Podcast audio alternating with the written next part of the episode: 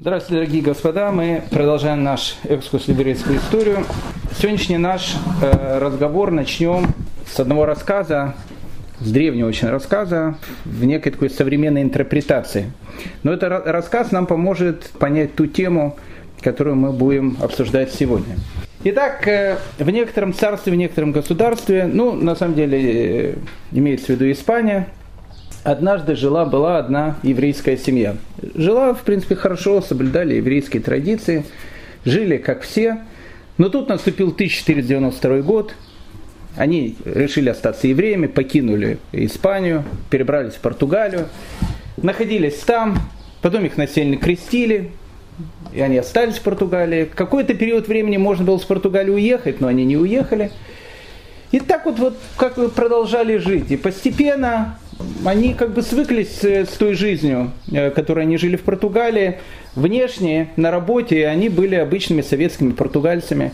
Дома у них еще оставались какие-то еврейские традиции. Дедушка там э, из э, синагоги мог там отцу принести, там на идыш говорил. Имя у дедушки было какое-то странное, смешное, там Мойша или еще как-то. А так, в принципе, были уже обычные советские португальцы, но, опять же, помня о том, кто они были на самом деле.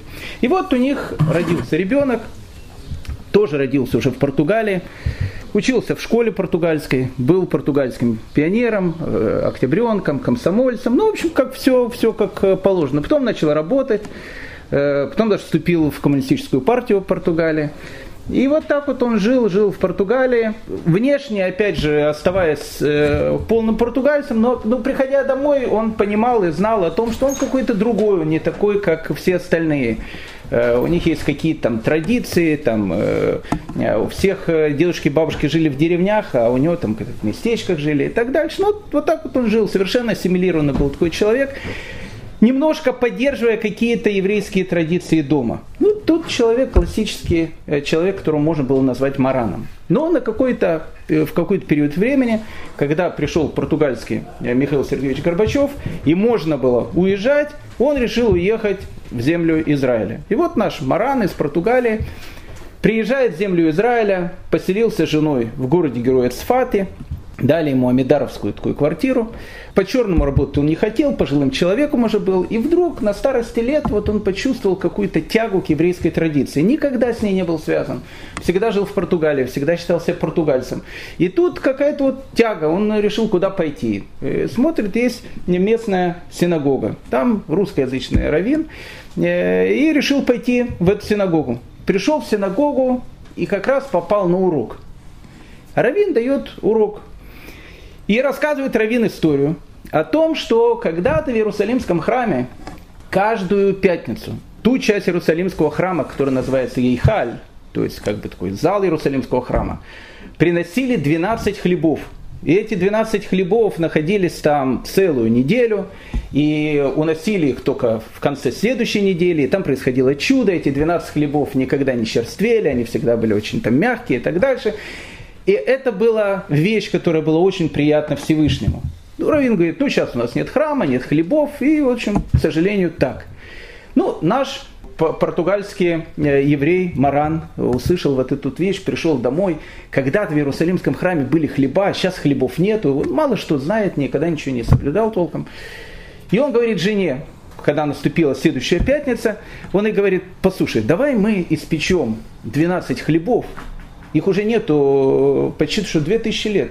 И я возьму их, принесу в синагогу. Равин скажет, что когда-то пекли, а сейчас я вижу, нет этих хлебов в синагоге. Один э, пятницу смотрел, вторую, третью, видно, никто не может печь. Давай мы ее испечем. И положим так, как это было когда-то. Всевышнему, наверное, это будет приятно. Ну, жена очень обрадовалась. Испекла этих, значит, 12 хлебов. Он приходит в синагогу в пятницу, рано утром, Равин обычно опаздывает на полчаса, еще никого нету, и думает, куда положить. Смотрит Арона Кодыш, там, где находится свитки Тора. Открыл Арона Кодыш и положил туда 12 хлебов и закрыл. И э, помолился Шахарит и ушел. А после Шахарита приходит местная э, сингониальная служка по фамилии Рабинович – тоже из советских португальцев на пенсии, подрабатывал по-черному. И где он подрабатывал, он там убирал в синагоге немножко. Так тоже жил в Амидаровской квартире в Цфате. Убирает он, убирает, хотел протереть Арона Кодыш. Мой что-то из Арона Кодыш, как он э, неплотно закрыт. Открывает, смотрит, 12 хлебов. Он так обрадовался, он говорит, ничего себе, хлеб в Израиле, столько такой дорогой, тут что такое домашнее, прям, и непонятно откуда он появился, он думает, наверное, свыше. Он забрал эти 12 хлебов домой, принес своей жене Саре, говорит, слушай, ничего себе, и подработка по-черному, и вот 12 хлебов теперь и, там, и родственникам дадим, и э, Хаймовичу соседу, тоже он любит хлебушек свежий. А наш этот э, португальский еврей, когда он приходит перед началом э, э, шаббата, еще тоже никого не было. Перед Каббалат Шаббатом пришел в синагогу. Решил заглянуть. Ворона Кодыш. Что там происходит с хлебами? Заглянул. Смотрит, а хлебов нету. Он так обрадовался, у него такая, как, такая кавана была, такой настрой был. Он молился, как никогда раньше э, не молился в жизни. Он приходит домой и говорит жене, ты не поверишь, произошло чудо твои хлеба, то, что мы сделали, положили туда ворона Кодыш, и Всевышний их взял. Ты представляешь, наши хлеба, которые мы сделали. Ну, он, он в целую неделю ходил в таком настроении шикарном.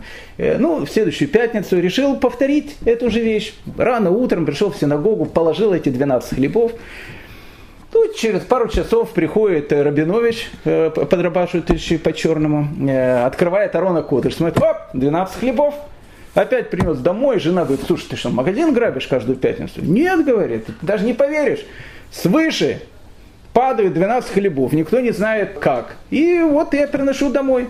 И так повторялось 2, 3, 4 шаббата. И, и оба этих еврея были абсолютно счастливы. И один маран из Португалии, и второй маран из Португалии, который там э, убирал в синагоге. Все были в полном счастье. Однажды Равин решил прийти вовремя, что редко бывало. Пришел вовремя, даже чуть раньше, видно, часы сбились, время перевели, он еще не успел на, на зимнее, на летнее. И, и, и он приходит, значит, э, приходит в синагогу, сидит, э, как бы учится, никого нету, вдруг смотрит, заходит э, вот этот наш герой с сумочкой, ну, он ничего не говорит, заходит, заходит, вдруг он видит, он открывает Арона Кодыш. И начинает что-то туда класть.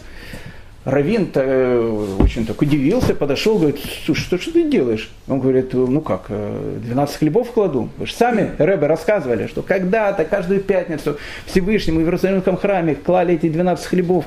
И Всевышний вот так, он был такой счастливый, когда ему клали эти хлеба. И он говорит, ты что, идиот что ли? Это когда было? Это было во время Иерусалимского храма. Тут вот я смотрю, когда достаю Тору, какие-то крошки. Я уже думал, может быть, там крыс какие-то завелись или еще что-то. Он говорит, Рэба, послушайте, вы не поверите, я их кладу, и к вечеру их уже нету. Он говорит, что дурак что ли? У нас, говорит, Рабинович по-черному подрабатывает. Ну, он забирает. И он так э, очень, э, Равин так ну, смеется, смотрит, ну что, что взять с этих русских португальцев? Ну, такие старые люди, там, в живут. И выходит он на улицу, и встречает он Аризаля, Рафиска Клури Ашкенази. Мы говорили, что это старая история в новой э, трактовке. Встречает его и говорит ему, э, Квадараф, знаете, вы даже не поверите, до чего же эти русские и португальские страны. Вообще просто, ну какие-то они то, и музыку классическую они слушают, и все главными инженерами были, и музыкантами и так дальше. Представляете, хлеба кладут в синагогу, один кладет, а второй забирает, и они там говорят, что свыше приносили, уносили у них, забирали и так дальше. Ризаль услышал эту историю, и он очень как-то расстроился. И он говорит, знаешь, говорит, что ты сейчас наделал? Он говорит, что я наделал? Я, говорит, сейчас услышал голос свыше. И когда я услышал этот голос, этот голос говорил, что со времен разрушения Иерусалимского храма на небе никогда не было такого счастья и радости, как было сейчас. Когда один еврей, простой еврей, ничего не знающий, приносил эти хлеба в синагогу, думая, что он что-то делает для Всевышнего. И когда второй еврей, который тоже совершенно ничего не знающий, который жил в совершенно другой культуре, не по своей вине и так дальше, доставал эти хлеба, думая, что они тоже приходят свыше. На небе было состояние полной радости, и ты взял и разрушил эту гармонию. История, которую я сейчас рассказал, она могла произойти только в Цфате. Почему? Потому что в Цфате грань между явью и сном, она была настолько тонкая, что было очень трудно понять, где, где заканчивается одно и начинается второе. Но два года в истории Цфата в 1570 1572 сон, он стал явью этого города. Это был необычный период нашей истории. Я не знаю, был ли еще такой период когда-либо. И вот эти два года, которые изменили весь мир, 1570-1572, время сна, когда она стала, реальностью, об этом мы сегодня и поговорим. Но для того, чтобы говорить о сне, надо сначала поговорить о яве. Поэтому мы немножко еще закончим с явью, а потом перейдем в сон. А явь наша, как вы помните, мы начали с вами говорить на прошлом уроке про великого человека, которого звали Раф Йоси Каро. Раф Йосиф Каро стал главным районом Сватой, головой Бейдина, человеком, который руководил э, очень известной Цфатской Ешивой. В начале 50-х годов 16 века Рафьясев Каро заканчивает свой, ну, наверное, основной и самый главный труд, который потом будет назван Бейт Ясеф. Идея создания этого труда, она, ну, она просто витала в воздухе. Просто витала в воздухе. Почему? Потому что в еврейской истории наступил период, которого не было никогда, и не будет еще лет это 400, я думаю, до 1948 года.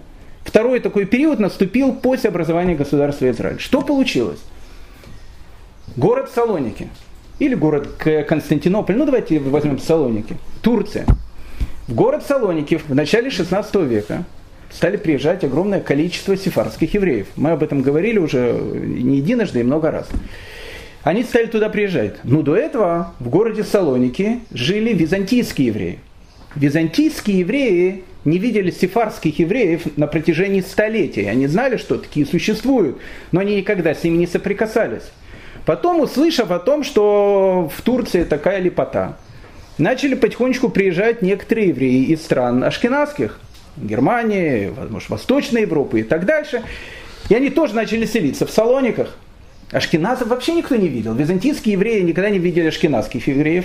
Сефарды мало общались с ашкеназскими евреями. И тут они как бы опять вместе, в одном квартале, можно сказать. После этого туда начали приезжать итальянские евреи. И получилось так, что в Салониках начался такой маленький кибуц Галуйот. То есть э, собрание всех изгнанных.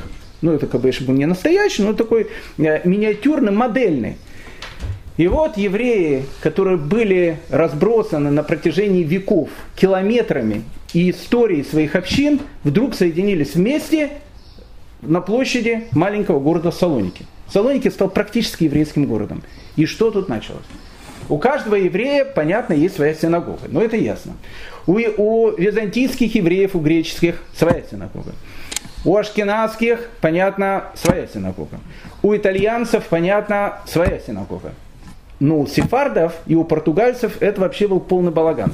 Потому что выходцы из Барселоны, они строят свою барселонскую синагогу. Выходцы из Толеда – Толедскую, из Леона – Леонскую, из Сарагоса – Сарагосскую, из Нарбона – Нарбонскую. Ну и, в принципе, друг к другу в гости ходят, но наша синагога самая правильная. Ну, это понятно, как, как оно происходит. И тут как бы, э, ну, как бы это все нормально. Это все нормально. Вдруг все евреи соединились вместе, э, и, ну, когда все евреи соединяются вместе, начинается обычно э, состояние такого небольшого хаоса. И, и состояние этого небольшого хаоса, оно возникает из-за того, что обычаи евреев из разных общин, они были немножко разные, а иногда были совсем разные. Ну, понятно, не, не возникало споров в вопросах, э, которых споров не должно было быть. То есть э, не было такого, что к одному раввину подходили и спрашивали, а что будет, если свинья потерлась на синагогу, будет она кошерной или нет. То есть понятно, что все раввины единогласно, был полный консенсус, говорили, поросенок будет некошерным. Или если там человек пришел э, к какому-то раввину со словами, если будет матч между Спартаком и Динамо, можно ли, если очень хочется, очень-очень хочется, врубить значит, телевизор и посмотреть шаббат. Тоже не было никаких э, э, с этим вопросов, ему все сказали, не будь поросенком, у нас так не делают. Но были вопросы, которые были не столь принципиальные. Вопросы, которые можно было смотреть и с одной стороны, и с другой стороны. А иногда такие вопросы бывают самыми сложными. Знаете историю известную про Рафхайм озера Градзенского и про Балагулу? Не слышали? Расскажу. Раз историю начали рассказывать, мы же будем сегодня будем говорить о снах, поэтому много историй. Э, Рафхайм Озер Грозенский, он был главой э, литовского еврейства в начале 20 века. Ну, практически наш современник. Однажды Рафхайм Озер вел урок в Ешиве. Правдивая история. Вел, вел урок в Ешиве, в Ешиве там сидят, у него самые такие гениальные раввины, будущие раввины, которые жили в Литве. Они слушают урок Рава, урок очень такой сложный, потрясающий, интересный. Вдруг, да, и, такая тишина, что можно было слышать, как муха летит. Вдруг там без стука, без всего раскрывается дверь. И э, на пороге стоит такой весь взлохмоченный балагула. Знаете, что такое балагула? Тот, который телеги возил. То есть у нас это называется Яндекс Такси сейчас. Тогда, э, тогда э, этот Uber это был э, балагула. То есть он на телегах тащил. И он, значит, открывается, такой, такой балагула Рабинович, борода в разные стороны, волосы растрепанные, все, прерывает урок и говорит ему, Раф Хаймозер, вы же знаете, что я коин. И он говорит, да, да, да, конечно, мы это, все, как мы все это знаем, да. Так скажите мне, могу ли я взять разведенную? Ну, Рафхайм Мозер так призадумался, так даже минут полторы, наверное, так думал. Так думал, так рассуждал, потом говорит, да, можешь взять, можешь взять. Тот говорит, большое спасибо, хлопнул дверью и ушел. Ну и э, Рафхай Мойзер продолжает урок, ну, говорит, продолжим то, о чем мы говорили, продолжает, все сидят в полном шоке. Почему в полном шоке? Потому что даже ребенок знает о том, что Коину запрещено жениться на разведенной. Тут открывает дверь, значит, э, этот говорит, я, говорит, Коин, могу ли я взять разведенную? Он еще подумал, полторы минуты, говорит, можешь?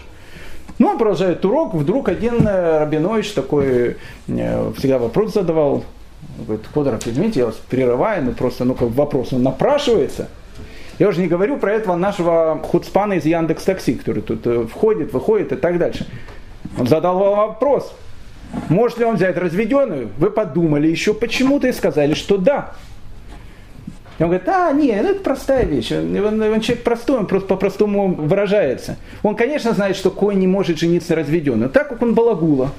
Он стоит сейчас около вокзала Рижского, и к нему подходит женщина, и говорит, я там, э, там женщина, это правда разведенная, все, я хочу, можешь меня отвезти до Покровки. И он подумал, если Коин не может жениться на разведенной, может он ее не может и в телегу свою взять. Поэтому он пришел, сказал, могу ли я взять разведенную? Поэтому иногда бывают такие вещи, что человеку кажется вопрос какой-то легкий, а на самом деле он очень сложный. Самое главное, как этот вопрос задать. Так вот, тогда в Салониках были вопросы, принципиальные. Насчет поросенка трущегося синагогу, это понятный был вопрос. Но были вопросы, которые были не столь очевидные. В частности, вопросы, связанные с разводом. А, понятно, что если люди разводятся, им пишут гет.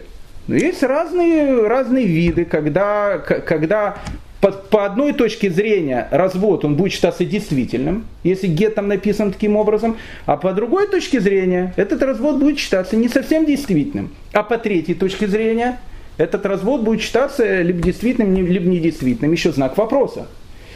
Что тогда выходило? Выходило, что если приходили в одну синагогу к одному раввину, и он говорил, да, этот развод, допустим, действительный. А с точки зрения другой общины, этот развод был недействительным. И потом эта женщина выходила замуж, у нее рождались дети. И с точки зрения одной части общины они законорожденные, с точки зрения другой части общины они незаконорожденные. Это вопросы были не принципиальные. Можно или не, не, нельзя э, смешивать молочное с мясным, или можно или нельзя нарушать шаббат. Вопросов об этом не было, потому что это э, законы Торы. Но в частных вопросах существовало огромное количество разных точек зрения, которые говорили наши великие мудрецы. В большем случае всегда они совпадали, но были случаи, когда они не совпадали.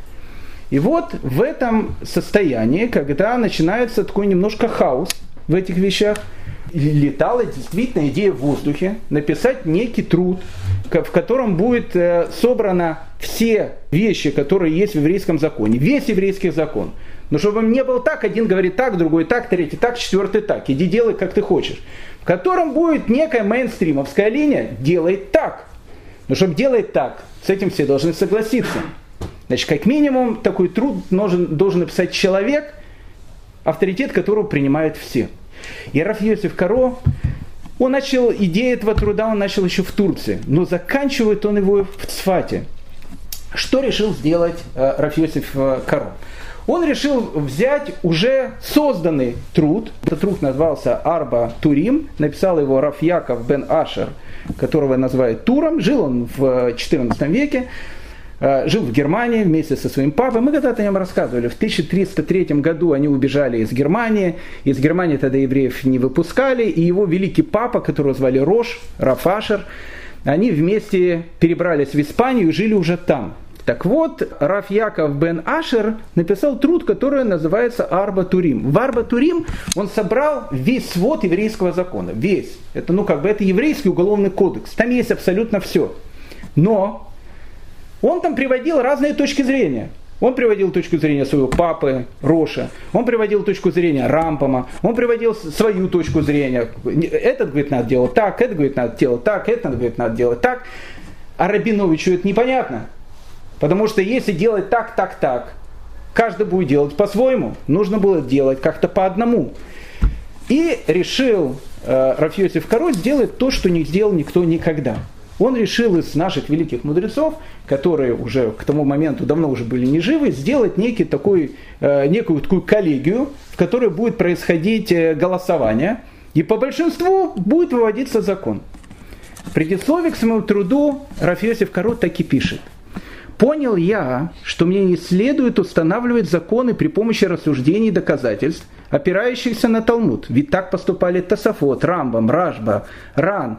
И каждый из этих мудрецов э, отстаивал свою позицию. Как я могу позволить себе вмешиваться в споры великих, приводя свои аргументы? Вот я и решил положиться на три столпа закона, на которых зижется весь народ Израиля. На Рифа, Рафальфасе, Рамбама, Рафмойши бен Маймона и Роша, Рафашера. Три главных аллахических авторитета. И я сказал себе, там, где двое из них согласны друг с другом, закон устанавливается по их мнению. Кроме тех редких, случаев, когда большинство других мудрецов э, возражает этим двум, и во всех общинах принято поступать иначе. Что решил сделать Рафиосиф Кару? Он решил взять три главных аллахических комментатора – Рифа, Рампама и Роша и устроить между ними такую дискуссию. Там, где два будут говорить одну и ту же вещь, а третий будет говорить что-то другое, закон идет по двум. И вот он пишет комментарии на вот эту книгу Арбатурим, и этот свой комментарий он называет Бейт Ясеф. Ну, я вам скажу такую вещь. Опять же, поверьте мне просто на слово. Действительно, когда смотришь этот гигантский труд – и объем информации, который там приводится, такое было впечатление, что, ну, как бы, либо это писал целый институт на протяжении э, годов с мощными компьютерами. Не может прийти в голову человека, что человеческий мозг мог обработать такое количество информации. Это, ну, это, это что-то невероятное. То есть, ну, как бы, это труд, он невероятный труд. Ну, как бы, человеческая голова не может содержать в себе столько. А это полная энциклопедия еврейской жизни. То есть, скажем так, Британика, энциклопедия Британика по сравнению с трудом Бейт Ясефа, это как муха перед слоном. Поверьте мне, это что-то было невероятное, что-то было совершенно сногсшибательное. И тут впервые появляется великий человек, Рафьосиф Каро, которого все уважают, который говорит, что надо поступать так. Не так и так и так, а вот именно так. И когда в 1551 году э, его труд Бейт Ясеф был издан в Венеции, ну, конечно, он произвел полный фурор на весь еврейский мир. Но, опять же, труд действительно потрясающий. Он э, содержит в себе все, что только может он содержать, но он сложный он очень сложный. То есть это э, человек, он, э, ну, грубо говоря, он хочет э, немножко узнать про квантовую теорию. Ему говорят, а, хочешь узнать про квантовую теорию? Молодец, мы сейчас тебе дадим. И дают ему какую-то кандидатскую или докторскую диссертацию человека, который там, не знаю, где-то там работает на каком-то коллайдере и пишет там с формулами и так дальше. Он ничего там не разберет, что там написано. И, конечно, конечно, идея о том, что из этого сложного труда, который предназначен для очень серьезных таких людей, сделать некий такой дайджест, а что такое дайджест? Убрать вот этот Арба Турим с комментариями и так дальше, а из всего этого вместе сделать некий такой дайджест еврейского закона, который относительно легко было бы э, читать. Эта идея, она тоже начинала витать в воздух. Я не знаю, закончил бы э, ли Рафьосиф Каро так свою вторую великую книгу, которая будет называться Шульханарухом. Но не было бы счастья, но несчастье помогло. Как говорится, в 1555 году в Цфат пришло то, что приходило туда постоянно, более даже чаще, чем туда приходила там почта э, с Алиэкспресса и так дальше. Туда пришла чума тот момент, когда в город приходила чума, а мы с чумой еще будем встречаться не, не единожды, э, было несколько вариантов, как от чумы можно было избежать. Ну, был старый вариант о том, что закрываешься в домах и никуда не выходишь. Но более такой продвинутый, более правильный вариант был уехать из города в деревню. Куда-то в деревню, там, где поменьше есть людей, и э, там находиться, э, переждать, пока чума пройдет. И Рафьосиф Коров в 1555 году едет в такую маленькую деревушку, она называется Бирия, находится он под Сфатом, и проводит там э, какое-то время, почти полгода он там находился. Ну, понятно, что Рафьосиф Коров, в отличие от Гдаль Шестака и э, других великих людей, он в свободное от работы время не смотрит новости, не, читает газеты. Он занимался тем, что должен заниматься большой раввин. И у Раф Йосиф Кару появилось какое-то свободное время. И он решил из этого огромного труда, которую он написал, и которую назвал Бейт Ясеф, сделать некий такой дайджест. И он этот дайджест делает. И этот дайджест он назвал словом Шульхан Арух. Названием Шульхан Арух. Что такое Шульхан Арух? Шульхан это стол, Арух накрытый, приготовленный. Приготовленный стол. Название само гениально. Ну, понятно, оно идет с, с комментария Фраши, который ссылается там на Тору и так дальше, но я не буду туда влазить. Просто само название Шульхан Арух. Накрытый стол.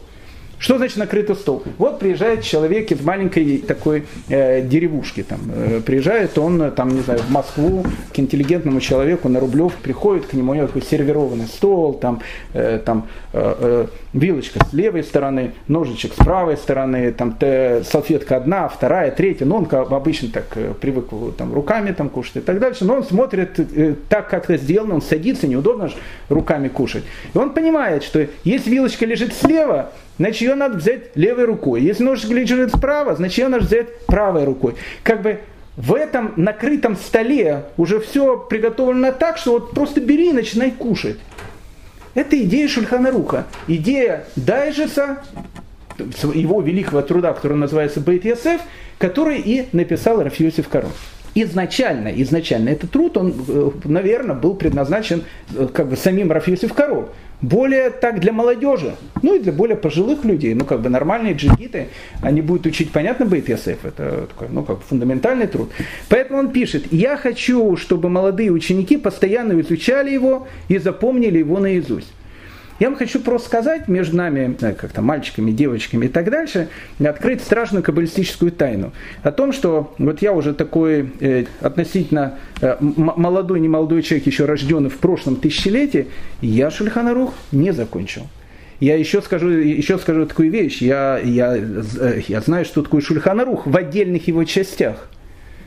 Сейчас человек, который, ну, как бы серьезно заканчивает и учит Шульхана Рух, это, это, это высший пилотаж. Высший пилотаж. Раввины готовятся по Шульхана Руху. Интересная вещь.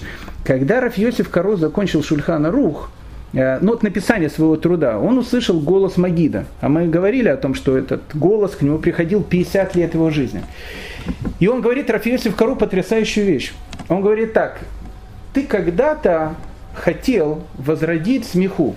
Вы когда-то хотели возродить синдрион, вы когда-то хотели возродить то, что было когда-то, чтобы людям давали смеху, и чтобы они становились равами, ну так, как было когда-то. У вас не получилось, но в заслугу того, что вы хотели, и в заслугу твоей праведности и твоего труда, в будущем по этой книге, которую ты написал, будут учиться люди, которые потом будут называться раввинами. И так это происходит по сегодняшний день. Шурханарух, который Рафьосиф Коров в принципе писал для молодежи. Насколько происходит Еридата Дород, падение поколений, насколько поколения того времени отличались от нашего поколения, становится основной книгой еврейского законодательства. С этого момента без Шульхана Руха мы, то, что называется, и не туды, и не сюды. То есть, ну, как бы это еврейский, э, основной еврейский уголовный кодекс, по которому мы живем, в котором все записано и так дальше.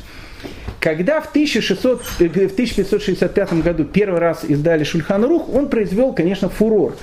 Потом его стали переиздавать постоянно. В те времена не было переиздачи книг. То есть, ну как бы, книгу издавали, там через сто лет и переиздавали опять.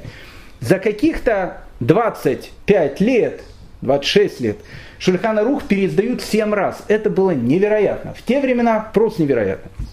В 1574 году, мы уже говорили об этом, сделали издание Шульхана Руха, которое изначально было разделено на 30 частей, с тем, чтобы каждую из этих частей человек прочитывал в, э, в день, для того, чтобы такой вот Шульхан Рух неделька, э, для того, чтобы в течение месяца человек мог пройти весь Шульхан Рух. Невероятно. Это просто невероятно звучит для человека, который понимает хотя бы немножко, что такое Шульхан Рух. Когда весть о том, что был написана такая книжка, ну как написана, она же издалась. В те времена уже книга печатная существует почти сто лет. Эта книжка, она попала в город-герой Краков – а в городе Героя Кракове жил еще один огромный аллахический авторитет, очень большой раввин, главный аллахический авторитет ашкенадского еврейства, человек, которого звали Рафмойша бар Исроэль Исерлис. Рафмойша бар Исроэль Исерлис в еврейскую историю войдет под именем Рамо. Интересно, его звали Рафмойша бен Исраэль.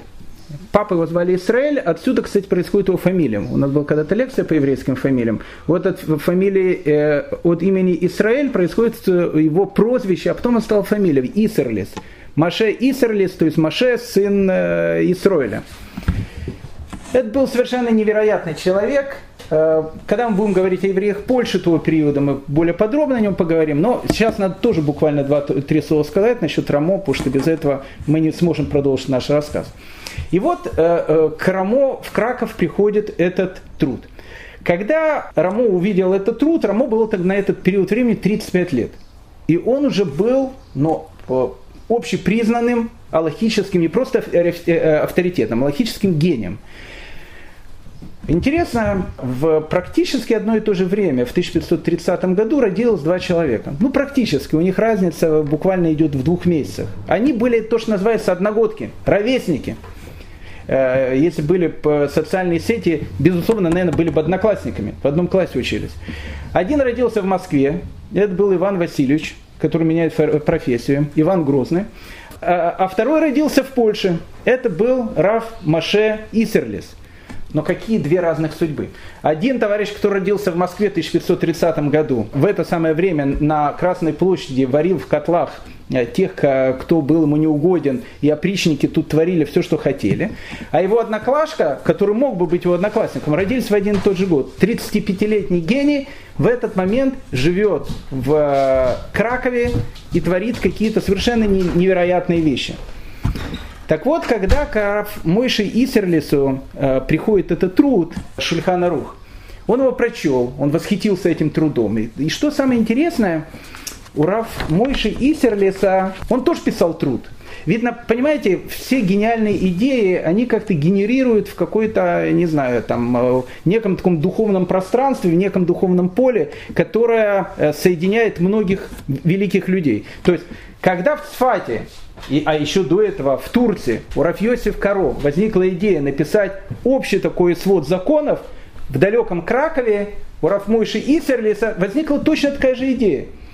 И Рафьосиф Каро, когда писал свой закон, он использовал книгу Арбатурим. И точно так же Раф э, Маше бен Исроиль Исерлис Рамо тоже на основании Арбатурим писал свой комментарий.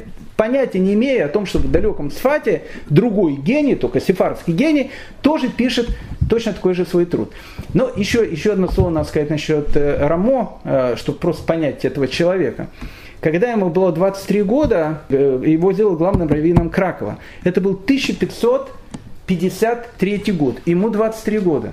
В тот самый момент в а мы об этом с вами говорили, возник вот этот скандал насчет копирайта между двумя домами, Брагадином и Юстинианом по поводу Рамбама, и это был первый, первый скандал, связанный с копирайтом. И тогда Маарам из а Маарам из к тем временам был уже человеком очень немолодым и был очень серьезным аллахическим авторитетом, с вопросом обращается к кому? К 23-летнему Раму.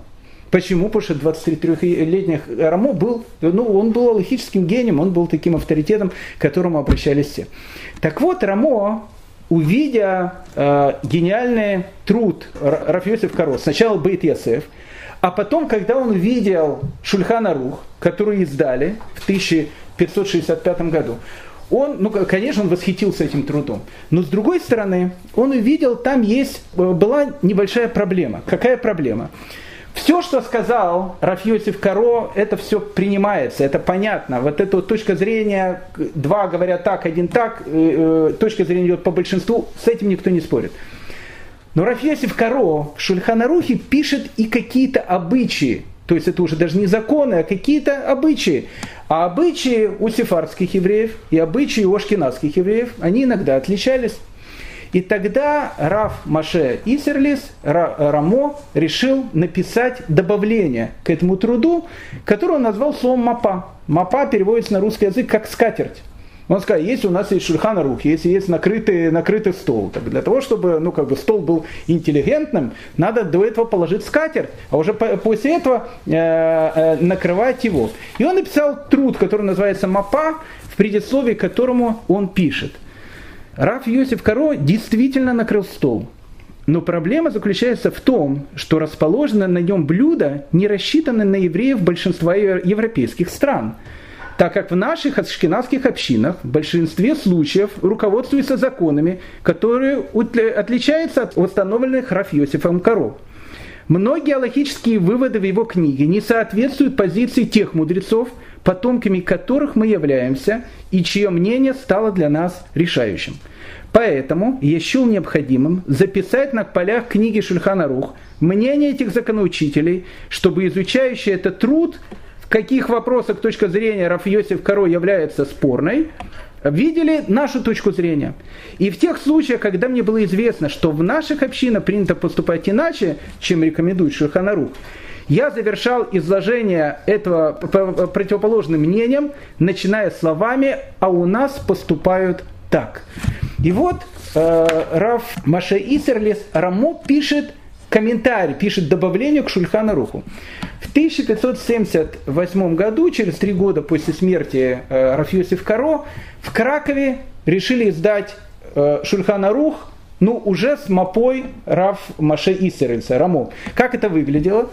Был такими большими буквами на текст э, Рафьосиф Каро, текст Шульхана Руха, а дальше в скобочках немножко другим шрифтом был написан тот текст, который написал Рамо, который был предназначен для евреев, которые живут в ашкенадских странах. С этого момента любое такое вот издание Шульханаруха, рассчитанное на, на то, чтобы его могли э, учить, оно всегда пишется с двумя этими точками зрения. Там всегда есть Рамо, и там всегда есть Раф Йоси Каро. Раф Йосиф Каро, он был не просто э, великим закона, э, законоучителем, он был не просто великими учителями, человеком и так дальше. Рафиосиф Корон был, э, в принципе, лидером общины. Ацфат в те времена, о которых мы сейчас говорим, это город очень богатый. И там, э, мы говорили, многие евреи, которые там находились, они занимались бизнесом и так дальше. Приходило очень много караванов. Цфат это был перевалочный пункт между морем и Дамаском. А Дамаск это был центр, откуда э, все товары распространялись дальше по всей Европе и так дальше. Поэтому мы говорили, что Цфат был городом очень таким богатым, важным. В городе Цфат находился турецкий гарнизон. Маленький, маленький турецкий гарнизон, но он там был. Но этого было мало. Почему? Потому что вокруг Цфата, а в Цфате не было, э, не было ни крепостных стен, ничего, постоянно ходили эти шайки голодных бедуинов, шайки арабов, которые, которые грабили всех, кого хотели. Ну, конечно, там гарнизон, если кого-то пограбят, мог э, приехать кому-то по голове дать, но в принципе, в принципе, ну, скажем так, криминогенная ситуация в Цфате, и точнее за пределами Цфата, она была не очень спокойная. И тогда Рафиосиф Каро решил сделать, ну, только что, только что мог сделать, придумать Рафиосиф Каро он решил предложить турецким властям следующую вещь. А давайте вот ту часть Сфата, там, где живут евреи, если вы не хотите сделать стены вокруг города, хотя бы там, где живем мы. Мы сделаем такой квартал, со всех сторон как бы окруженный стенами. Но это будет не просто стены, это будет дом. То есть, с одной стороны, это будет стена, которую, которую просто так не войдешь. А с другой стороны, это будет как бы дома, там будет окна и так дальше. Мы его сделаем трехэтажным. На первом этаже мы сделаем магазины и склады для купцов, не только еврейских, разных, потому что купцы приезжали в Сфат, они знали, где хранить товары, потому что местные бедуины могли ночью прийти и ограбить кого они хотели. Поэтому на первом этаже будут храниться товары. На втором этаже мы нашим доблестным э, турецким ОМОНовцам, которые находятся в Цфате, и которые не знали, где квартироваться, там ходят тут туда, то сюда. На всем втором этаже будет находиться турецкий гарнизон. А на третьем этаже мы построим наши квартиры, и там мы будем жить семьями. Мы готовы, говорит Рафиосиф Каро, сброситься и большую часть этого проекта оплатить из еврейских денег. Ну, как бы идея сама по себе э, гениальная, ничего не скажешь. Но Турция к тем временам, хотя э, это был еще Селим, и хотя был э, э Раф Йоси Наси, и Дона Грация Мендес, она еще тогда жила в те, в те времена, но все-таки Турция, она большая, и страна очень бюрократическая, и о том, что пока решение примется на высшем уровне, должно пройти время – и как бы там э, э, губернатор Дамаска, он решал, либо разрешать, не, не, разрешать, а в чем, в чем была проблема, это был бы прецедент. Кто-то начал строить стены. А турки не любили, когда кто-то на их завоеванных территориях строил стены. То есть это всегда была опасная такая вещь, э, которая пахла всегда бунтом. Но тут произошло несколько э, таких каких-то кровавых случаев, кого-то убили по дороге, и турецкие власти решили э, разрешить евреям построить вот эти стены. И у евреев образовался вот этот квартал, который со всех сторон был закрыт как бы стенами. На третьем этаже жили евреи, под ними жили ОМОНовцы, которые охраняли и третий этаж, и первый этаж. И, казалось бы, евреи могли зажить такой относительно спокойной жизнью. Хотя это э, жизнь спокойной можно тоже назвать в скобочках. Уже после того, как были построены э, эти стены, даже после уже смерти Раф Йосиф Каро произошла в Цфате трагедия, э, когда уже были эти стены. Почему? Потому что в один не очень прекрасный день пропал Раф Шлома Аль-Кабец. Я хочу просто напомнить, Раф Шлома Аль-Кабец – это человек, который вместе с Рафиосиф Кару учился еще в Андрианополе. Помните, тогда они на Шавот вместе учились и услышали этот голос. И, и именно от них двоих пошел обычай учиться в ночь Шавота. Рав Шлома Аль-Кабец, э, э, Рав э, Шлома Аль-Кабец, он был, э, ну, как бы великим, великим очень человеком, он был очень великим раввином, но его все знают, э, даже люди, которые не очень разбираются в еврейской мудрости, по песни, которую он написал по пиюту, которая называется Лыха Дади. Лыха Дади э, мы поем часто, когда э, у нас не часто, когда наступает э, Кабалат Шаббат. Кстати, идею Кабалат Шаббата придумали тоже в Свате, мы об этом чуть позже поговорим. Лыха Дади, если вы посмотрите, но это, для этого нужно немножко знать иврит. Он построен в виде акростиха. То есть, что это значит, что если вы посмотрите каждую первую букву новой строчки, вы сможете прочесть слово Шлома А. Леви. Рав Шлома Аль-Кабес. Он как бы зашифровал свое имя в этот э, гимн Лахадади. Рав Шлом Аль-Кабес был великим человеком, э, у него будет великий ученик Раф Маше Кардавера, о котором мы сейчас чуть позже будем говорить, и Рафхайм Виталь, это все его были ученики. И вот э, в один не очень прекрасный день он пропал. То есть он возвращался в синагоги не вернулся домой. Ну, к, этому моменту Равшлом Аль-Кабец, он был пожилым человеком, ему было лет под 80. Э, но, в общем, его никто не мог найти. Никто не мог найти, и он, ну, человек пропал, и все. Через некоторое время э, в Цфате в доме у одного араба э, стали происходить какие-то странные явления, на которых многие стали обращать внимание. У него было какое-то дерево, я не знаю какое, фиговое, не фиговое, но в общем какое-то дерево, которое вдруг начало плодоносить не в тот срок, когда обычно эти деревья плодоносят. И не просто начало плодоносить, а какие-то плоды, которые там э, ну, появлялись, они были какие-то огромные, их, их было очень много и так дальше. То есть приходили люди туда, смотрели на это разинутыми глазами. Э, это было все странно и интересно. И об этом э, как бы разговор дошел до местного мэра Цфата, турецкого, о том, что в доме у некого там э, товарища, у него там какие-то происходят какие явления, ну и как бы чисто с агрокультурологической э, точки зрения было интересно посмотреть, что же это за дерево такое, которое так странно растет. Он пришел, увидел это, но как бы а у турецких э, властей с местным арабским населением разгул был короткий, потому что если происходило что-то странное, значит там какая-то собака э, э, зарыта, прошу прощения за э, такое сравнение. И, и он начал спрашивать, слушай, а что это у тебя так дерево растет странно? Ну, говорит, ну, откуда я знаю, там Аллах дал. Ну, как бы турецкие власти э, не очень э, этому поверили, его взяли в местный э, полицейский участок, сначала спросили по-интеллигентному, он по-интеллигентному не ответил, потом начали делать то, что турки обычно делали, начали его пытать тихонько так. И через некоторое время он сознался сознался о том, что какое-то время э, тому назад он рано утром шел увидел еврея, который нес какой-то э, как бы кошелек либо еще что-то. Он его ограбил, убил, и труп надо было куда-то спрятать, так он его зарыл у себя в саду под, э, под этим деревом. И когда вскрыли то, что было под этим деревом, увидели о том, что там он зарыл Рав Шлом Аль-Кабеца. И Рав Шлом Аль-Кабеца, его правда, на Сватское кладбище, но э, э, конец его жизни он был вот именно таким. Поэтому стены не всегда э, могли охранять. Все, что мы говорили сейчас, это все было явь. А вот теперь начинается сон. Э, почему? Потому что этот сон на два года истории Цфата, еще раз, с 1570 по 1700, 1572 год, вдруг стал явью этого города. Мы сейчас с вами будем говорить о вещах, ну, совершенно не укладывающихся в наших головах, э, но поверьте мне, это все не легенды и не сказки. То есть это как бы, э, это история.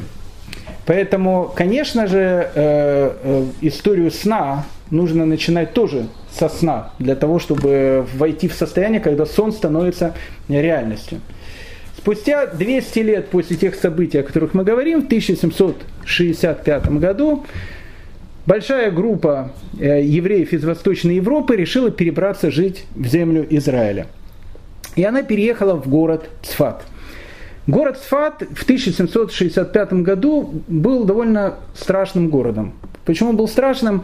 Э, за 6 лет до этого, в 1759 году, в Израиле было очень сильное землетрясение. И Цфат был разрушен. Обратите внимание, как бы Израиль сейчас существует с 1948 года. Мы нигде не слышали, о ракетах слышали Хамаса, но о том, что какие-то землетрясения, которые рушат города, мы не слышали, э, особенно не слышали. Хотя, опять же, вчера в Израиле было землетрясение амплитудой 4 балла. Это может быть не очень большое. Но город Сфат, он находился, во-первых, он находится в горах, а во-вторых, город Сфат, это, понимаете, это, это лаборатория химика. Там слишком большие люди варили слишком иногда опасные растворы. И когда они, э, сочетание этих растворов было, может быть, э, неправильно, э, э, неправильно соединено одно с другим, могло произойти все что угодно. В Сфате часто были землетрясения. Страшное землетрясение 1837 года разрушит этот город до основания, практически. Мы о нем будем говорить, но потом уже. Так вот, в 1759 году было тоже землетрясение, и многие города, э, многие дома Сфата лежали в, этот, э, в это э, время в развалинах. Ну, тогда не было такой вещи, что не было Собянина, мы, он еще не был тогда мэром Сфата, и поэтому не было такое, что сразу взяли, там, отстроили и так дальше. И вот прошло 6 лет, и город, он в таких полуразвальных. И в этот город приезжает э, как бы группа евреев из Восточной Европы. Что, на что они обратили внимание? На старинную синагогу. Синагогу, которая называется Гилуй или Ягуанави. То есть э, откровение, раскрытие пророка Ильягу.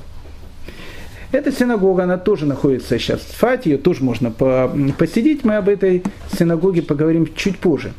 Так вот, что их поразило в синагоге Гилу или Анави, считалось, что в этой синагоге часто э, большим людям открывался Илья Пророк. Поэтому так и называется. Открытие, раскрытие Илья Гуанави. Что их поразило, что э, как бы весь Сфат лежал в таких развалинах, а синагога э, Гилу Илья Гуанави, ну, как бы, была практически новая там все было нормально, чистенько и так дальше, это бросалось в глаза.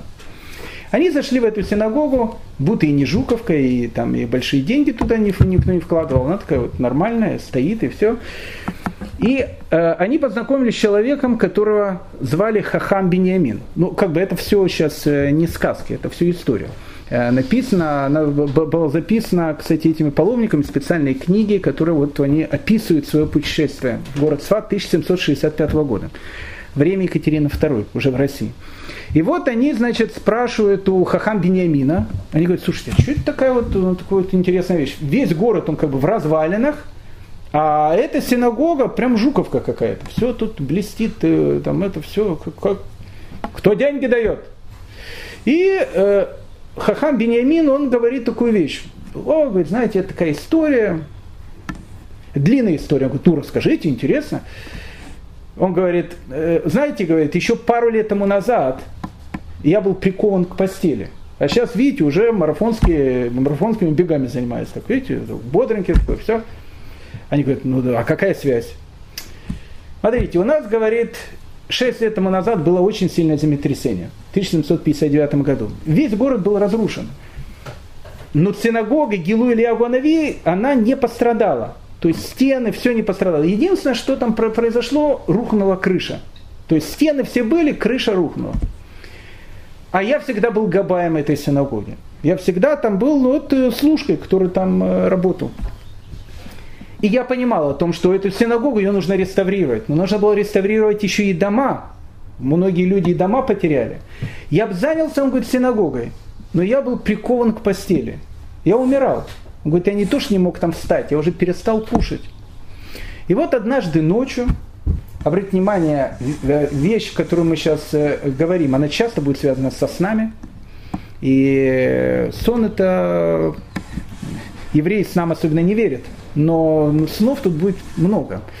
Э, и вот, говорит, мне приснился некий сон. Я захожу в мою синагогу, родную синагогу или Агуанави, и вдруг я вижу, что около восточной стены сидит человек – черная борода такая, молодо выглядит. И я понимаю, что около восточной стены в этой синагоге когда-то в свое время сидел великий Аризаль, Рафиска Клури Ашкенази. Там рядом с восточной э, стеной была сделана такая как бы коморка такая, он в нее заходил, и он там учился. И вот я туда подхожу и смотрю, этот человек, черная борода, говорит, меня поразил, ни одного говорит, седого волоска не было. Молодой же человек был Аризаль. Э, и он говорит, я к нему подхожу, и он мне говорит, Бениамин, что слышно?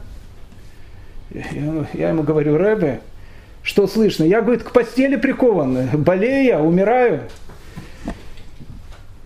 Он говорит, э, тебя беспокоит твоя болезнь, а тебя не беспокоит о том, что у синагоги обвалилась крыша, а сейчас начнется сезон дождей, и все, что было в этой синагоге, зальется, и оно потеряется навсегда. Рева, я бы с удовольствием, говорит Хахам Бенемин, починил эту крышу, но я прикован к постели. И у нас же синагога называется Гилу или Анави, это не, не, не, не, не, не Жуковка, это другая немножко синагога. У нас нету таких, э, э, как бы, таких вот. И ему говорит этот человек, который сидит около восточной стены, хватит лежать в постели, вставай, начинай ремонтировать синагогу, а деньги найдутся. И послушай, что я тебе скажу. В этой части синагоги около восточной стены, которым я учился, сделай так, чтобы ее замуровать, чтобы эта часть была замурованной, чтобы никто никогда туда не входил, не, не было никаких там проблем, что там крыши падают и так дальше – ты это должен сделать. И Рав Бениамин говорит, я, говорит, проснулся. Когда я, говорит, проснулся еще с закрытыми глазами, я слышал, что, говорит, около моей постели стояли все мои родственники. Почему? Потому что они пришли, э, решая, что он умирает. Прощаться. И он говорит, я открыл глаза. И первым вопросом, который я сказал, что-то я хочу кушать. И они меня начали кормить. Сначала ложечкой, потом двумя ложечками – а через несколько дней я встал. И когда я говорит, встал, вдруг нашлись деньги. И вот ту синагогу, которую видите, вот так вот получилось, что я ее отстроил. История, да, интересно, но э, на, на этом история, Гилу, э, история Гилу или Абанави не заканчивается. В 1837 году она была тоже частично разрушена, когда было землетрясение. Но вот эта комнатка, где учился Аризаль, которую он сказал взять, замуровать, она тронута не была. Но одна из самых таких больших событий этой синагоги, оно, конечно, будет связано с войной за независимость 1948 года, потому что она находится, находилась на том месте, через, э, через которое арабы пытались ворваться в Сфат. И эту синагогу ее превратили в некую крепость, и считается, что защитники этой синагоги, которые там были, они спасли население Сфата от полного уничтожения арабами, которое тогда могло произойти в 1800, 1948 э, году. Но это, это уже другой э, рассказ, который будет чуть позже. Поэтому когда мы начинаем говорить о снах, история домов, она в этих снах имеет э, интересное значение. А сны это Аризаль, это Раф Ицхак Лури Ашкенази. Э, в самом центре Иерусалима, э, недалеко от Котеля, есть такая улица, называется она Орахаем. Так вот, на улице Орахаем, э, дом номер 6, находится старинный дом. Причем дом этот тоже почему-то не тронули. Дело в том, что еврейский квартал, в котором он находится, когда туда в 1948 году вошли иорданские легионы, и до 1967 года он находился в руках иорданцев, весь еврейский квартал, который там был, он практически весь был уничтожен. Поэтому, когда вы сейчас приходите в э, еврейский квартал Иерусалима, он такой весь новенький. Почему новенький? Потому что его уже отстроили после освобождения Иерусалима в 1967 году. Так вот, разрушили практически все. Но этот дом не тронули. Этот дом, он остался сейчас э, ну, практически в нетронутом состоянии. Дом очень интересный. Э, там есть одна квартира в этом доме, я не помню семью, э, фамилию этой семьи, туда не пускают, потому что ты заходишь там до какой-то точки, а дальше там написано. Дальше идти нельзя, потому что тут такое private, такое частное, частное место. И там дверь, в котором живут люди. И там такая надпись написана, что семья такая-такая, не помню имя этой семьи, живет в этой квартире бесперерывно с 1812 года. И там они вот живут в этой квартире. Так вот, э, в одной из комнат этого дома в 1534 году и родится наш э, с вами герой, Раф Ицхак Лурия Ашкеназе. Его комнатка, она сохранилась полностью. Сейчас в этой комнатке сделали синагогу. И э, если вы попадете в дом Э, по, по адресу Орахаем, э, э, дом номер 6. Там сейчас очень интересный музей Иерусалимского Иешува, Иерусалимского еврейского квартала. Можно посетить эту комнату, где и родился человек, который сказку сделал э, былью. Ну, давайте еще, еще один дом, и мы перейдем уже к Аризалю. Э, тот же самый Рав Бениамин, Э, который рассказывал историю про эту синагогу Гилу Ильягу в 1765 году, паломникам рассказал и другую историю. Они, когда ее услышали, говорят, ничего себе, что, что происходит с Фати. Он говорит, да это еще что? У нас, говорит, за лет 10 до землетрясения был другой случай. Знаете, говорит, дома-то Аризали уже больше нету, где он жил. Разрушен он. Те спрашивают, а как разрушен, почему разрушен? В этом говорит, доме никто никогда не жил. Но сейчас, говорит, знаете, положение евреев Сфата очень и очень бедное. В 18 веке евреи в Сфате жили не так, как в 16, они жили очень бедно. И один араб, очень богатый, он правдами, неправдами решил выкупить этот дом, купил его, забрал у этих евреев, которые его там держали, он был еврейской общиной, отобрал и сказал, что я буду жить в этом доме. Мы, говорит, его все предупреждали, вся община его предупреждала. Это дом великого Аризаля. Тут нельзя просто так жить. Этот дом должен остаться таким, как он есть.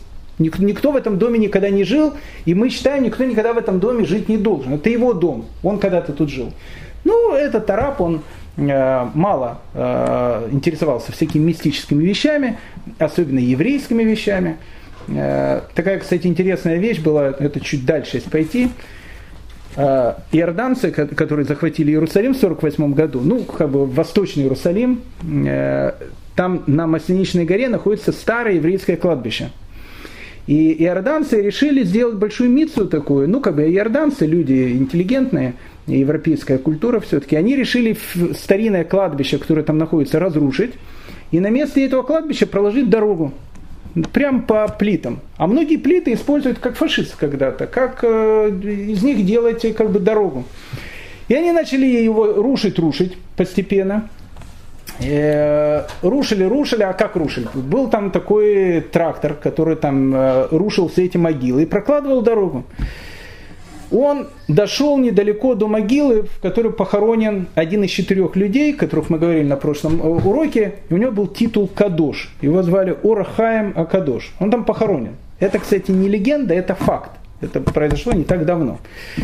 И когда этот э, э тракторист туда подошел, к этому месту, там ему начали говорить сами арабы о том, что, слушай, тут похоронен еврейский такой святой, там, лучше это не трогать. Тот сказать, да мы все там коммунисты, все. И поехал трактором туда. А могила Урахайма, если вы будете в Иерусалиме на Масличной горе, она находится ну, на таком месте, что немножко чуть ниже, и там такой обвал, об, обрыв. И непонятно по какой причине. Трактор ехал прямо, вдруг он э, резко развернулся и прям полетел в этот обрыв. И тракторист погиб, и, и, там, и все. И арабы, когда это услышали, что погиб тракторист. Все арабы сказали, мы дальше, тут больше никто работать не будет. И они приостановили там строительство дороги, и вскоре был 67 год, и туда зашли евреи. Это потрясающая вещь. Если вы будете на Масленичной горе, вы увидите о том, что вот до могилы Урахайма все могильные плиты, они новые, их восстановили сейчас и до сих пор восстанавливают. После 67 года они все были разрушены. А после могилы Урахайма все могилы старые, Почему? Потому что вот это была точка, за которую этот трактор не, не, не прошел. Так вот, такая же история плюс-минус, она была связана, ее рассказывает Раббинямин из Фаты в 1765 году. И вот, говорит, некий араб, он решил поселиться в этом доме, мы его предупреждали, это делать нельзя, это делать очень опасно и так дальше. Нет, я хочу там поселиться. И он туда поселился и решил устроить огромный такой пир – как было принято, в честь новоселья. Пригласил других там арабов, и они там сидели, пировали. И вдруг говорит, в, середине этого пира произошел страшный взрыв. Почти говорит, все они погибли, и дом был разрушен. И эти там сидят эти э, те, кто, э, евреи из Восточной Европы, говорят, а, а кто разрушил? Потом, говорит, когда было следствие, выяснилось, что когда-то еще там, в начале 18 века турецкие власти рядом с этим домом или, или, или в подвале этого дома решили сделать склад, где хранился порох. И хранилось там какой-то порох, ядра и еще что-то. И потом, когда уже угроза Цфата прошла, уже прошло лет 50, уже мало кто помнил, где находятся эти там минные поля и так дальше. Когда-то они там находились, люди об этом забыли. Видимо, он говорит, когда происходил этот пир, либо огонь туда попал, либо еще что-то. В общем, тот порох, который находился в подвале, о котором уже никто даже не помнил, сдетонировал, взорвался. И так взорвался дом, в котором жил э, Рафиска Клури Ашкеназе. И так э, погиб этот человек, который хотел в этом доме жить. Это эпоха снов, которая на, на, на, на, наступает в Фате 1570 году. Ну давайте два-три слова мы все-таки начнем говорить про этого великого человека, Раф Ицхак бен Шлома Лурия Ашкенази. Сокращенно Ари Акадош. Ну, э, Раф Ицхак бен Шлома, понятно, Лурия. Лурия, э, еще вариант этой фамилии Лурье. Э, кто слышал наши лекции по еврейским фамилиям, он знает о том, что это одна из старейших ашкенадских фамилий. Поэтому город Сфат э, в 1570 году это абсолютно сефарский город. Все, которые там живут, это мудрецы Сфарада, это мудрецы, которые вышли из Испании. Язык, на котором там говорили в Сфате, как мы говорили, это был ладина. Ну, он еще, может, ладина тогда не было, это был практически испанский язык. Откуда тут взялся Ашкеназ? И, э, и прозвище Ашкеназе – Ашкенази прозвище давали человеку, который отличался от всех других. Он действительно был Ашкенази. Кстати, интересно, у современных сефардов есть фамилия Ашкенази. Очень часто это чисто сефардская фамилия. Ну, как бы люди уже там перемешались, они уже там жили очень давно среди сефардов, родились сефардами и так дальше, но фамилия Ашкенази у многих остается. Она говорит о том, что когда-то их предок, когда-то их предок, он был из э, Западной Европы, он жил в этой общине, у него было прозвище Ашкенази, так оно у него и сохранилось. Поэтому Рафийская бен Шлома Лурия Ашкенази по фамилии Лурия Лурье и по прозвищу Ашкенази сразу видно, что он был из наших, ну, имеется в виду из э, европейско-восточных, восточноевропейских. Но где родился его папа Равшлома, об этом существует много разных э, каких-то э, версий и так дальше. Одна из версий, я не, я, не, я не хочу сказать, что она такая самая доминирующая, но ее часто пишут. Одна из версий о том, что он родился в Беларуси. Он родился в Беларуси в городе Брест. Поэтому, скорее всего, папа великого Аризаля, он был как бы из наших русских, то, что называется, евреев. А как он попал в Цфат? Дело в том, что когда э, в, во второй половине 15 века турки захватили Константинополь, во всей Европе начали ходить э, разговоры о том, что мессианское время, оно уже не за горами. Потому что, ну как, была Великая Византийская империя. Вдруг она рухнула, туда пришли турки, и как бы вот это общее настроение. А потом, когда приходит еще вот Сулейман, э, и когда приходят эти власти, которые, которые принимают евреев из э, восточных стран, и не просто принимают. В 1517 э, году арабы, э, э, турки, они захватили землю Израиля. И они, наоборот, к евреям относились очень хорошо, сказали, приезжайте туда. А вот эти вот разговоры о том, что в Турции происходит что-то такое необыкновенное, побудило многих ашкенадских евреев перебраться либо в Турцию, либо в землю Израиля, которую турки э, только-только освободили. Видимо, э, Раф Шлома Лурия, или Раф Шлома Лурье, папа великого Резаля, отправился в это далекое, опасное путешествие из э, Бреста, э, из города Бриска в Белоруссии в город-герой Цфат. Видимо, он был молодым человеком, и ему нужно было жениться, ашкенадцев там не было, поэтому, ну как, женится на евреях. И поэтому он, он женился на девушке из, роза, из рода Францис, она была сефарской девушкой, ее предки, они вышли из э, Испании, фамилия Францис очень известная такая, поэтому у великого Аризаля он соединил в себе вот эти две традиции. Он наполовину был ашкеназ, наполовину был сефард. Кстати, это потом очень повлияет на, э, ну, даже на мировоззрение, на учение Аризаля, который будет говорить о том, что самая главная проблема, которая есть у еврейского народа, это не он, не он говорит, это в Талмуде написано, но у э, Аризаля он не просто будет об этом говорить, он будет этим жить. Самая главная проблема, которая у нас есть, у нас – пропало вот это ощущение, которое называется Агабат Хинам, беспричинная любовь. У нас одна беспричинная ненависть. Эти сефарды, эти ашкеназы, эти горские, эти грузинские, эти бухарские, эти такие, эти сякие, туда-сюда. И он говорит, пока у нас это все будет, мы будем жить в том положении, в котором мы живем. Поэтому вот это его соединение, папа Ашкеназ, мама э, Францис, э, сефардская еврейка, они действительно, по, по, наверное, повлияют и на вот это вот учение, которое будет у Арицеля. Так вот, Раф Шлома Лурия, э, ну тут уже идут истории. Я не знаю, насколько э, как бы легендарная эта история, не легендарная. Я считаю ее фактической, она написана в, в биографии Ризаля, которая была написана ну, э, не сразу же после его смерти, через какое-то время после его смерти, но э, видно, пересказывают те вещи, которые, которые как бы ходили среди его учеников.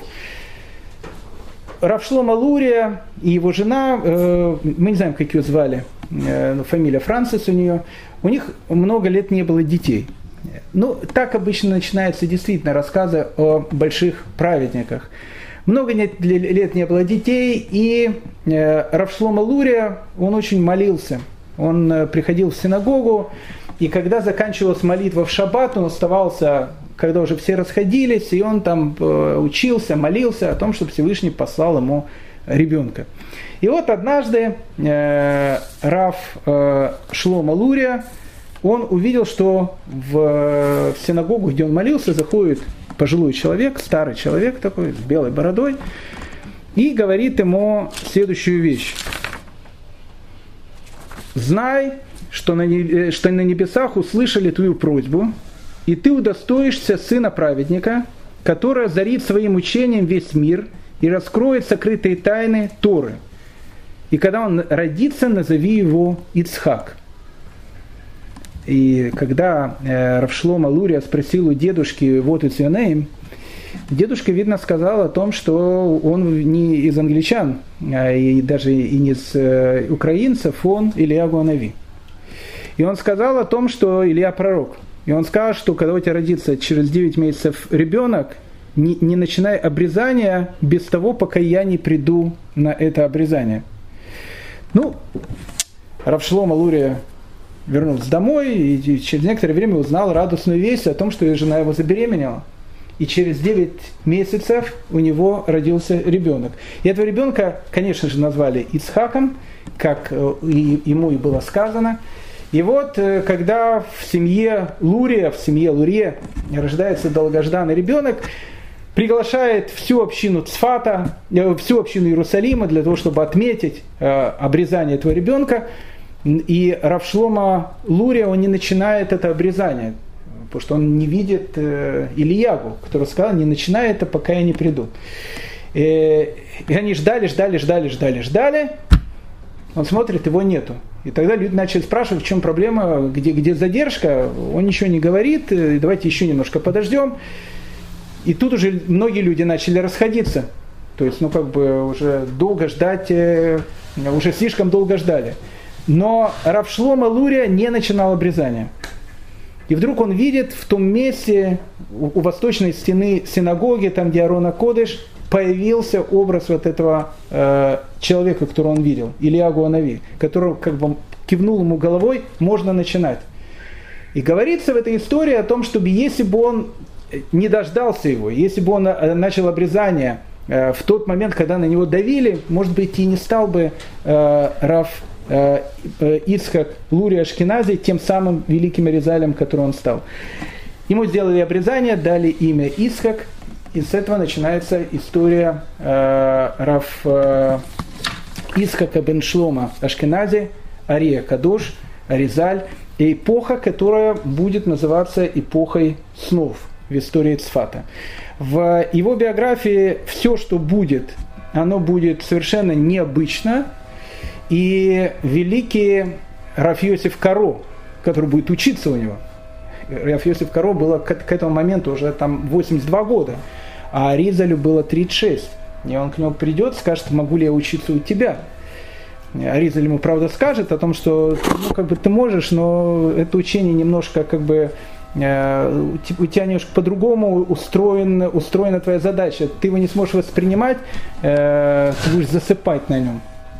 Раф Йосиф Каро ему сказал, ну, знаешь, как я все-таки Шульханарух там, ну, как написал, так, может быть, э, э, смогу осилить. Действительно засыпал у него на уроках. И тогда ему Раф, Раф Ицках Бен Шлома, Лури Ашкенази, Ариза Кадош сказал ему, что ему нужно учить. Так вот, тот самый Раф Йосиф Каро, который написал Бейт Ясеф и Шлюханарух, он о нем будет говорить, что все, что связано с этим человеком, оно не, не имеет никакого отношения к реальности. Этот человек просто пророк. У него есть какие-то пророческие вещи, потому что действительно э, он видел будущее, он видел какие-то э, вещи. Э, с Аризалем все истории, они звучат паранормально. Но, но это все правдивая история. Поэтому жизнь Аризаля, жизнь Раф Искаклури Ашкенази как раз и будет темой нашего следующего урока. Всем большое спасибо.